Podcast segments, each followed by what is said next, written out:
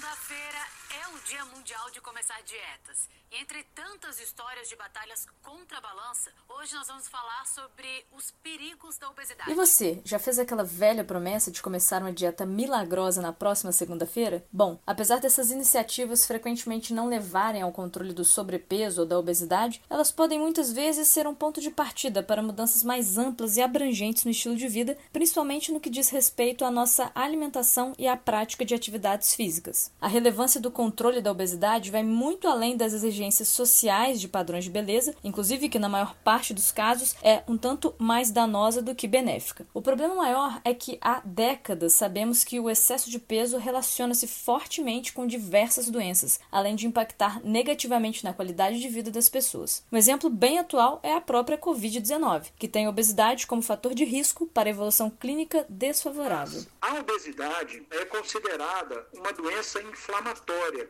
o tecido gorduroso no abdômen tem um comportamento inflamatório deletério para o corpo. Pois é, Juliana. E aqui no Brasil, tivemos um crescimento alarmante na população de adultos obesos nas duas últimas décadas, segundo dados do Instituto Brasileiro de Geografia e Estatística, o IBGE, com uma proporção de um obeso para cada quatro adultos, o que equivale a cerca de 41 milhões de brasileiros com essa doença no ano de 2019. Mas então, uma vez instalado, como tratamos esse grave problema de saúde pública? Existe uma dieta milagrosa? Provavelmente não. Bom, para discutirmos isso, contaremos com a participação especial da nutróloga Brenda Prats, que nos auxiliará com sua experiência de especialista no controle desse agravo. Mas antes, vamos contextualizar alguns pontos. Por definição, a obesidade é determinada por meio do cálculo do índice de massa corporal, IMC, visto que essa medida se correlaciona com a gordura corporal. O IMC é calculado pela divisão do peso corporal pela altura elevada ao quadrado. A faixa dita como normal está entre 20 e 24,9. Considera-se sobrepeso quando o IMC está entre 25 e 29,9. Obesidade quando maior que 30. A obesidade pode ser então de grau 1,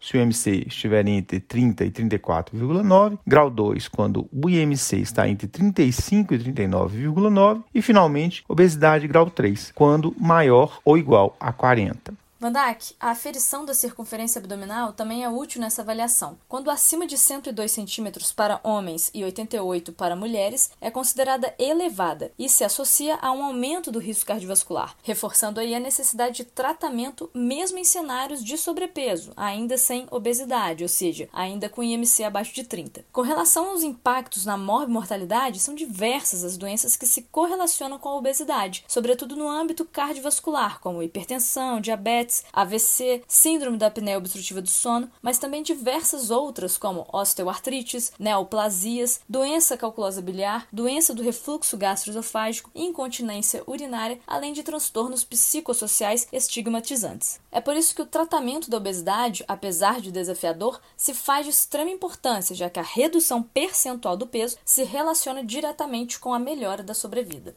Juliana, e nesse sentido, infelizmente, o charlatanismo muitas vezes ganha espaço ao prometer tratamentos milagrosos de resultados rápidos. Bom, desmistificando muitas dessas promessas, vamos elencar quais os tratamentos que de fato têm algum potencial de promover redução efetiva e segura do peso. Aqui um parêntese. Alguns dispositivos, como balão intragástrico, especialmente a cirurgia bariátrica, são modalidades terapêuticas efetivas, mas com indicações bem definidas e que não serão o foco do nosso debate de hoje. Como falamos no início, o pilar central do tratamento da obesidade encontra-se na mudança dos hábitos de vida, no que tange a adequação da dieta e prática de atividade física, além de mudança comportamental da relação do indivíduo com a sua alimentação, objetivando a manutenção da perda do peso no longo prazo. Atividade física regular e intensa por no mínimo 30 minutos de 5 a 7 vezes por semana parece prevenir o ganho de peso, mas a perda efetiva se dá mais quando esta atividade vem associada à redução da ingesta calórica na dieta, o que, para uma perda rápida, exigiria ingestão de quantidades inferiores a mil quilocalorias por dia, que dificulta muito a adesão. Mas será que haveria algum tipo de dieta preferencial para a perda de peso? Por exemplo, a famosa dieta low carb faz perder mais peso? E sobre o jejum intermitente, tem benefício? Então, Wanda, que é bastante comum aparecer por aí nas redes sociais, nas mídias sociais, novos padrões de alimentação ou as famosas dietas da moda que prometem fazer milagres no tratamento da obesidade. Dentre elas, eu posso citar algumas: dieta mediterrânea, dieta paleolítica, dieta sem glúten, dieta sem lactose, dieta vegana, vegetariana, dieta da sopa, dieta da lua e por aí vai. Mas aprofundando um pouquinho na sua pergunta, na dieta low carb ocorre uma alteração da distribuição dos macronutrientes, que são o carboidrato, a proteína e a gordura. E na dieta low carb vai haver uma restrição no consumo total de carboidratos, no qual esse consumo deve ser menor do que 150 gramas por dia. Quando esse consumo se torna mais restrito, ele chega a níveis mais extremos, sendo, podendo ser menor do que 50 gramas ou até 25 gramas por dia dia, nós temos as dietas very low carb e é nesse momento que o nosso organismo começa a produzir os corpos cetônicos e é a partir daí que a gente tem a denominação da dieta cetogênica, que é nada mais, nada menos do que um subtipo da dieta low carb. Já no jejum intermitente, ocorrem padrões de restrição de alimentação por períodos prolongados de tempo e, e que podem ser inclusive progressivos. Então essa restrição de alimentação, ela pode ocorrer por 12 horas, 16 horas, 18 horas e até 24 horas, em dias alternados da semana ou até dias diferentes da semana. E no restante do tempo que restar, né, dessa janela de alimentação, deve haver, claro, uma restrição calórica. Então, é, apesar dos dados suficientes que nós já temos na literatura com relação aos benefícios desses dois tipos de dieta no tratamento da obesidade, com relação é, à melhora dos parâmetros metabólicos, é, redução de peso, redução de gordura corporal e melhora da composição corporal, a gente sempre fala que não adianta nada nós indicarmos é, esses diferentes tipos de dieta se o paciente não se identifica com esse padrão de alimentação. Até porque a gente fala que, idealmente, Geralmente, a dieta mais adequada para o paciente é aquele que ele consegue manter a médio e longo prazo, que ele tenha, claro, uma, um balanço energético negativo ao longo das 24 horas, né? E uma restrição calórica, e que o paciente não sinta fome e que seja uma, um padrão de alimentação sem sofrimento. Então, o que a gente fala que mais importante do que indicar um tipo específico de dieta é a gente saber qual padrão de alimentação o paciente paciente consegue se adequar melhor. Então, a avaliação é sempre individual. Bom, já quanto ao tratamento medicamentoso, está indicado quando o IMC estiver maior ou igual a 30 ou se estiver entre 27 a 29,9 em pacientes com comorbidades secundárias ao excesso de peso e que não tenham tido perda de 5% do peso basal ou mais em 3 a 6 meses de mudança de hábitos de vida. Quando optado por se iniciar uma medicação após né, a decisão compartilhada com o paciente ou a paciente, a monoterapia é a primeira opção e a escolha do fármaco depende do contexto clínico, efeitos adversos e custos, obviamente. Definido o medicamento, caso não ocorra uma perda superior a 5% do peso basal em cerca de 12 semanas do uso da dose máxima tolerada, deve-se considerar a sua suspensão. Atualmente, os fármacos para o tratamento da obesidade, ditos como on-label, ou seja, que foram estudados para essa finalidade, são sibutramina, orlistat e os inibidores da GLP-1. A nossa convidada Brenda Prats fez uma excelente revisão sobre essas medicações que você confere agora.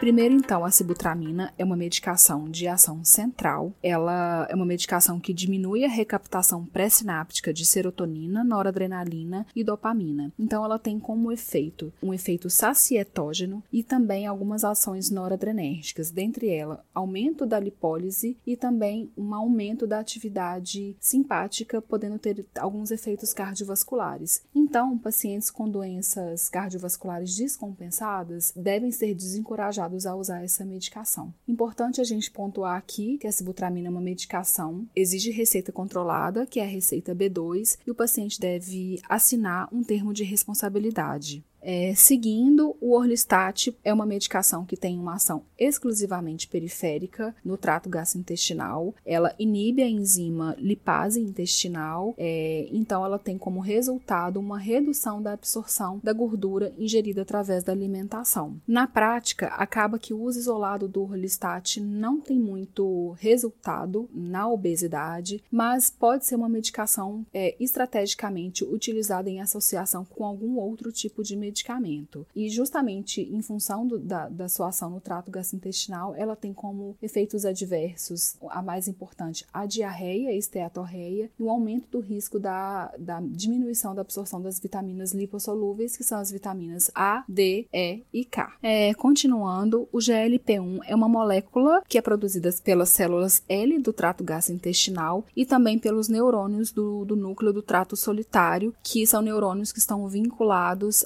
ao mecanismo de regulação de fome, de saciedade. Então, os agonistas do GLP-1 é, dentre que eu vou descrever os principais, que são a liraglutida e a semaglutida, o interessante dessas medicações é que elas têm um efeito tanto periférico, elas agem no esvaziamento gástrico, e também um efeito em nível central, no qual ela age tanto no apetite homeostático, da, na regulação da fome, da saciedade, mas também na regulação do, do apetite hedônico, que é aquele apetite que está vinculado ao prazer em comer e a, a, e a um sistema de recompensa recompensa. Então, então, o que tem de bastante interessante dessa medicação, a sua ação, então o paciente ele sente menos fome, um pouquinho que ele come, ele já se sente saciado e ele também perde aquele prazer excessivo em comer.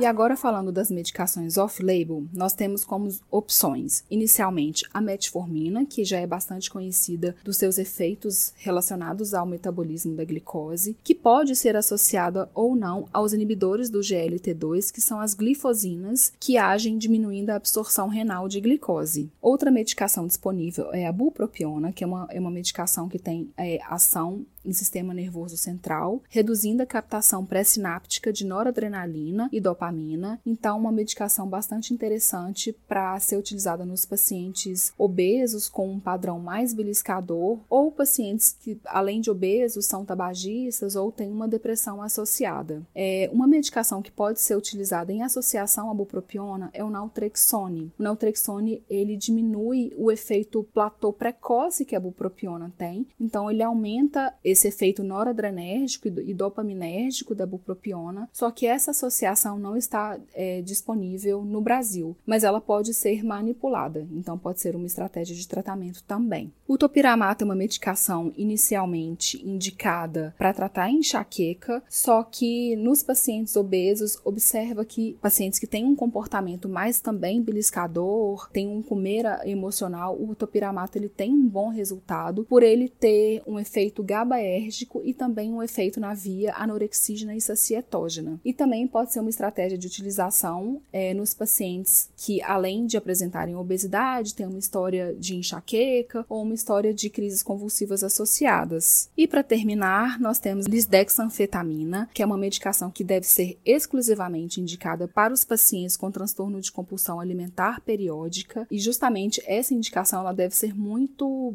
bem categorizada, porque é uma medicação que tem uma ação exclusivamente dopaminérgica, anorexígena e que inclusive pode causar adicção. E é importante falar que também que é uma medicação que exige é, um receituário especial, que é a receita amarela. Então, concluindo aqui, falando com relação ao, aos principais medicamentos que têm melhor benefício, melhor resultado no tratamento da obesidade, vou chamar a atenção aqui justamente para os análogos do GLP-1, que eu já falei um pouquinho aqui sobre o mecanismo de ação, que é bastante interessante, né? E os resultados clínicos também são bastante promissores. Nós temos, né, disponível no Brasil a liraglutida, que é uma medicação de aplicação subcutânea diária, há uma progressão da dose semanal e a dose máxima chega a 3 miligramas. Disponível no Brasil, nós temos o Saxenda e os ensaios clínicos é, evidenciaram uma perda de cerca de 6% com, após um ano do uso da, do Saxenda. E uma outra medicação que ainda não está disponível no Brasil é a semaglutida, que é de aplicação semanal, em que a dose máxima chega a 2,4 miligramas e que os resultados são excelentes. Os pacientes podem chegar a ter uma perda de até 15% 10% do peso corporal, que é um resultado bastante semelhante à cirurgia bariátrica. A questão dos análogos GLP-1, que podem ser, que é um fator, né, um fator bastante limitante como opção no tratamento da obesidade para uma grande parte dos pacientes, é a questão do custo, que é bastante elevado. E por hoje, ficamos por aqui. Com roteiro e edição de Vandac Nobre e Juliana Vieira e produção de Bernardo Levindo, este foi mais um Corrida de Leito, o podcast da Cura Lab. Agradecemos e esperamos tê-lo conosco novamente em breve. Até a próxima semana.